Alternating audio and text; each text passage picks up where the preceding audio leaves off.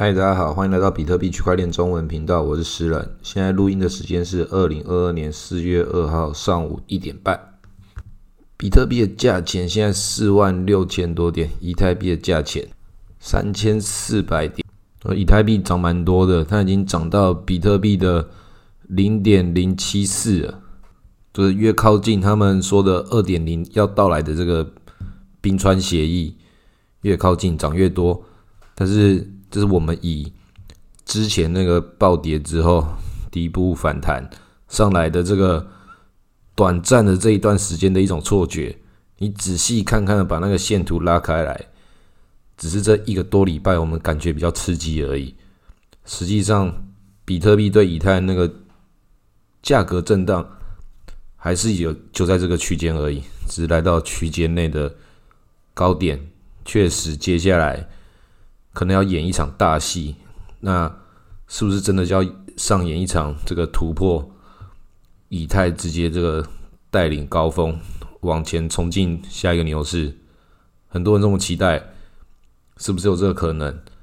也有另外一个期待，就期待这个时候开始做空，然后一路暴跌。这就是熊市可怕的地方在这里，因为我们从之前的高点，从那个时候往这个时候看。它其实就是熊市啊，诶，六万多点呢，现在才不到五万，跌很多诶，之前跌更多，跌到三万多诶。那这个反弹回来就很多人很高兴了，那是因为有一部分的情绪是在抄底的那些人，有些老手他抄底了，所以他多到了一些这个存量，在这个时候可能又获利了结，或是有新手在这个时候加进来，觉得自己捡到便宜。然后大家还在这个喜悦的情境，觉得要重返牛市荣耀了，真的有可能。那另外一个就是，有些人觉得自己好像已经看透这个情绪被互相渲染的这个韭菜氛围，可能要一片收割了，所以也有一部分的人正在准备做空。这两种情绪，它都有它的理性面，也有它的情绪面。很多人在这种纠结之中，茶不思饭不想，那个生活都无法自理了，所以他就造就了这一个多月以来的这种震荡。大概中间的这段情绪之中，又有很多这种小币，像是调味料一样，为了我们这主体挣扎的这个情绪之中，增加增加了一些更刺激的调味。反正最近每天都会看到一些某些人的好消息，要么从 NFT 突然开了一个盲盒，开到一个屌的，还是那个不知道弄的什么资金盘，还是弄了一个很奇怪什么合约都没有看过，什么审计的币挖那头矿，小币的山寨季节好像重新到来了，消息又重新的滚动的这个市场，有一些老韭菜前面抄底比特币抄的很漂亮的。一些人觉得自己的资金又变多了，好像可以拿来搞点事情，想要在这个熊市来之前赌一个大的，因为有可能牛市如果继续来的话，这个赌的大的可能会变成超级大的，所以这种刺激的情绪在币圈之中有一群老韭菜，大家私底下在酝酿这种最近想要赌哪一只啊的这种交换情报的这种感觉。那其实诱惑真的很多，那至少在我身边之中，很多也是从一七年开始玩的一些老朋友，每个人会拿出一些自己最近看到一些不是新手可以马上碰的东西，它不是那么简单的，稍微有一点门槛，也有点麻烦，但是看起来也没有那么肥美，但好像有点意思的这种东西，我们这些朋友拿出来的时候，胜率确实都蛮高的，大概都是。七成八成，那个那个是拿出来讨论的，实际上大家投的又会再把它变成那个，大家就变成跟平常韭菜一样，投了什么赔什么。所以这个是一个筛选的过程。你过了几年之后，你的投资还是会发现很多还是在看运气，因为你的眼光即使变准了，但是你自己当下的这个口袋多少钱，还有你自己的情绪，还有旁边的人给你的影响。大部分都还是未知的状态，然后看着别人暴富，确实会很紧张啊。谁想要慢慢的变有钱啊？一定要赶快先拿一些钱去赌一些大的，然后看能不能在这次可以跟那个看到谁谁一样，好像财富自由，可以每天吃寿司，然后带劳力士早餐蛋饼还可以加两个蛋，看起来超爽的这样子。谁想要慢慢变有钱啊？确实是如此啦，所以一定要赌。但是赌就是之前讲的，你只能拿出两成的资金来赌。当你一超过那一点点之后，只要那一点点就像是水坝一样。会溃堤的，多一点点没关系吧？所以你真的要这么做的时候，你就要再把它分仓。所以一直讲分仓这个逻辑，二十趴的资金就可以把它拆成二十等份或十等份，看你怎么拆。然后每一等份每一等份就可以把它去做规划。你就想象你是在那个北极、南极还是哪里，你已经没有饭吃了，你一条鱼又把它拆成十条鱼来吃。要进入这种熊市思维，即便你在做的事情是为了暴富的这种事情，在做赌博。那另外八十趴是什么？八十趴是你本来做的事情，或是你的比特币的整体仓位。所以大部分的人没办法把八十趴的资产放到比特币，也没办法把八十趴的时间放到这里。那你时间选择在哪里？你在哪里就要做出你该有的决定。那如果你是一个一般有在上班的人，很正常的就是比特币为核心重点，然后也不用听我节目去做自己该做的事情，因为真的是应该是最有效率的方法。如果你有比这个还要更有效率的方法的话，那一样也是不用听我节目，因为自己就有办法找出自己的逻辑。但是很多人在币圈之中需要有那个像听我节目，或是去追寻某一个网红之类的各种，都是要找出自己。资讯或是一些自己心中的可以共鸣的对象，那我是建议在这种资讯很多的时代，你的资讯摄取一定要好好的筛选，因为像我这种资讯散布的其中一种来源，它只是你摄取的其中一个来源，因为我的资讯也是来自于我从其他地方摄取的，然后跟我自己最近看到的其他的这些想法。整理一下之后，变成了这个节目的一部分。那其他也可以看到，在币圈中大家都很忙，不管是忙什么都一样。那我也是要维持着这个，一直能够跟上这个改变的市场，同时也跟大家一样有这样的市场纠纠结，跟大家讨论跟不讨论都会有情绪酝酿在那里，因为市场情绪一直就在这边。那前面好几分钟是一种免责声明啦，就告诉大家要赌的话，要一个什么样的健康的心态。那毕竟这个比特币进来就是一种赌场，所以我这样的节目录了进来，就是要给大家沉浸式的体验，然后看有没有干爹就会给我们这个钱，我就邀请大家进来这个大赌局里面，开始去要干嘛就干嘛。那币安长期是我们的干爹，我们可以。进入币安的合约大赌场，你就充值入金进去，然后挑中一个你觉得最近可能会暴涨的一个小币，把它就杠杠拉最大，然后就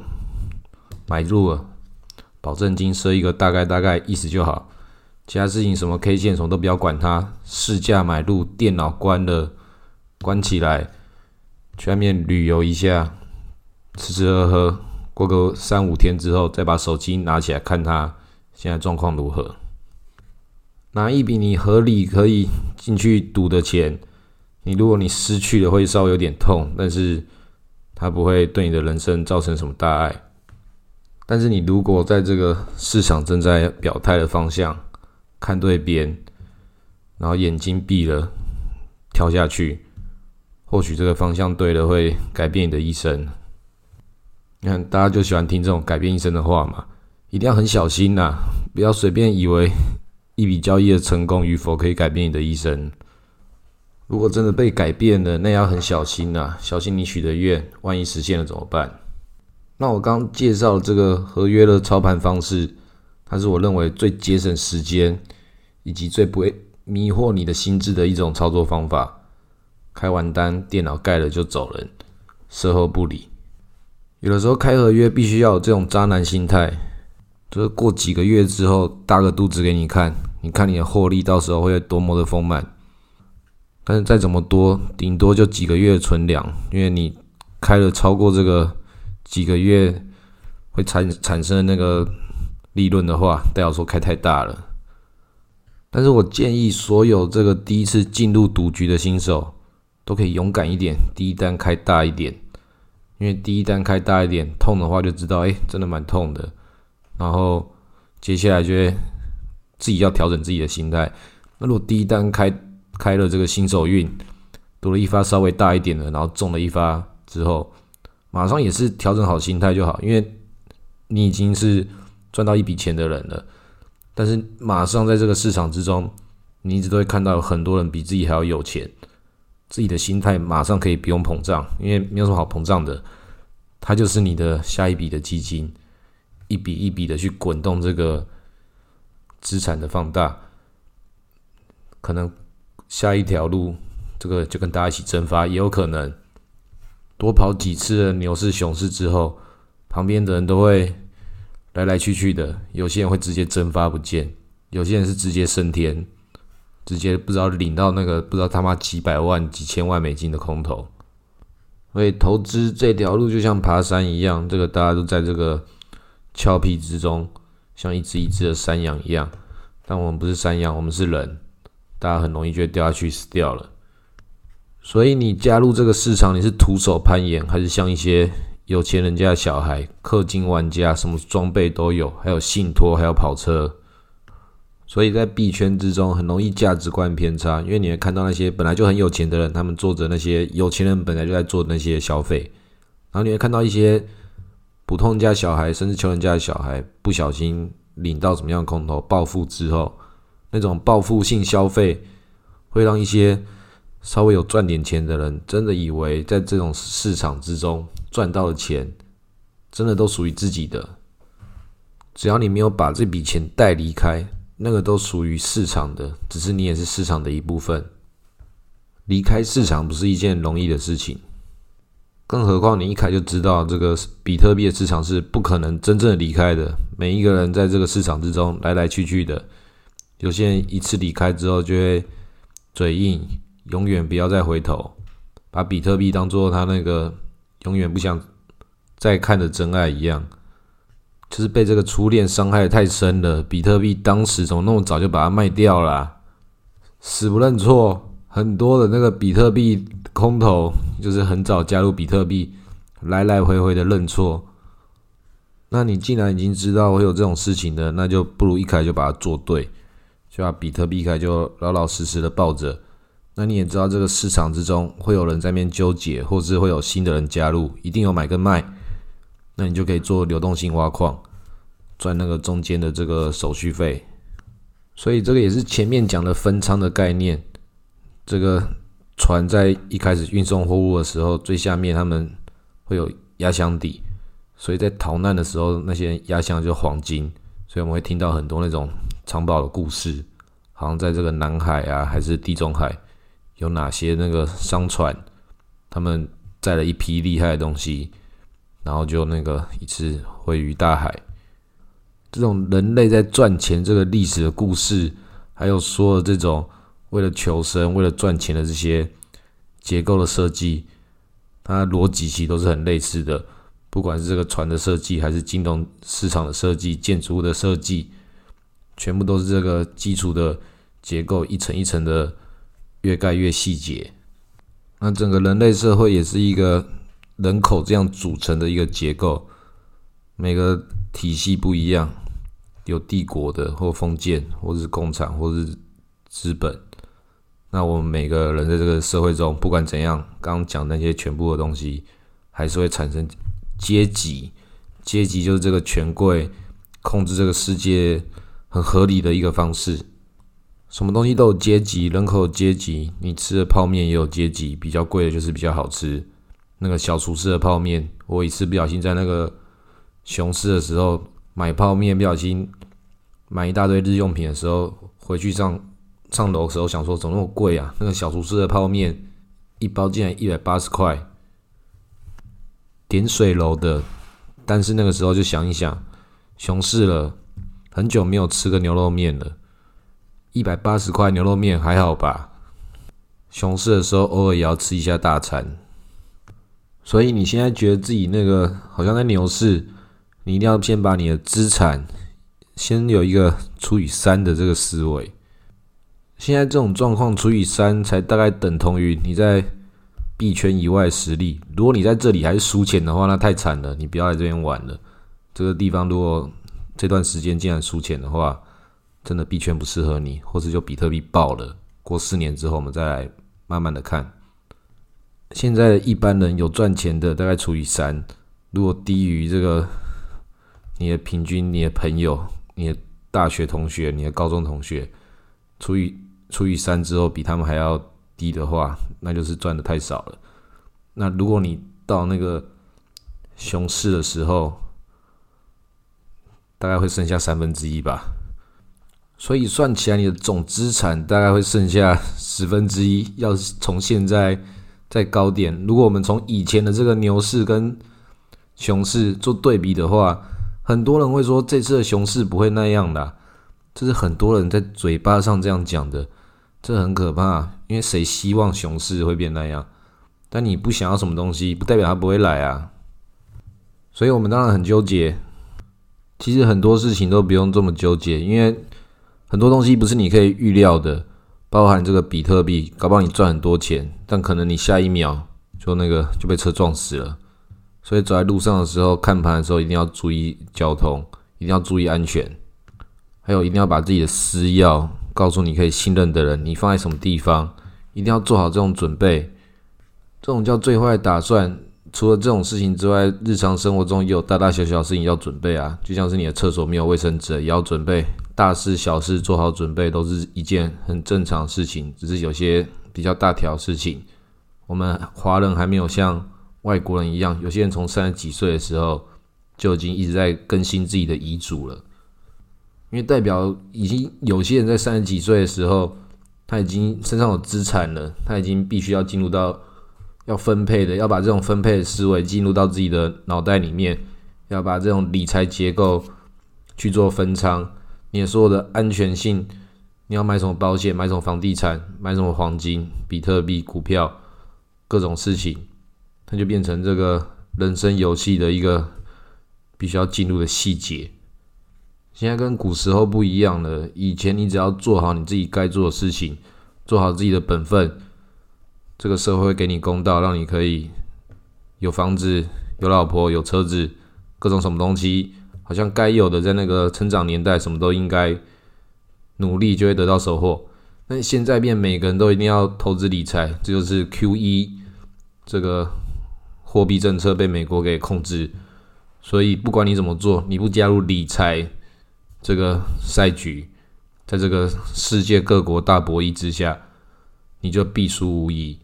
所以，比特币在这件事情上变成一件最单纯的事情，它变得很复古又很前卫。因为只要抱好了比特币，你可以继续做着你本来相信的那些事情。你可能本来是一个公务员，本来可能是一个医生，或做什么事情，你就把比特币的东西抱好，其他的事情做自己对这个社会该有的付出跟索取，这样心态就比较健康。过几年之后，再把比特币。变成你的小孩的大学基金，这样这个东西就很好报了。那我阿姨就这样子报了，这个才才过四年，小朋友才四岁而已。那其实时间就感觉过得很快，因为带小孩的话，你根本就没有空去看那个比特币。过四年之后才发现，哎，对，这比特币好像买对了。时间一下就过去了，再过几年，终于到大学的时候，就知道那比特币会有多少钱了。然后你就会发现人生好短哦，怎么一下子小朋友就要大学了？这件事情你不用烦恼啊，因为现在还没有女朋友的话，这件事情都是多的。像有些人在币圈，这个比特币很多，但看起来这个人就一副就要孤老终生的样子。那这种一定要去陪陪他，跟他交朋友，然后有一天跟他讲说你的私钥，我可以帮你托管。这种时候就是社交工程。你拿人家的私钥，一定要好好把事情给做好，不然的话偷人家的钱，就跟那个奥本聪一样。就到底他是真的中本聪，还是偷朋友钱的混账，还是都是都可能。最近这种古时候这种 deep share 也要开始重新再来了，BCH 是不是要重返荣耀再炒一波？有些这个古时候的玩家就在妄想这件事情，像或是那个古典以太前阵子表演一下了，是不是下一波还要再来一根？现在这个时局很乱，什么事情都想赌就去赌，但是比特币爆好，剩下那二十趴在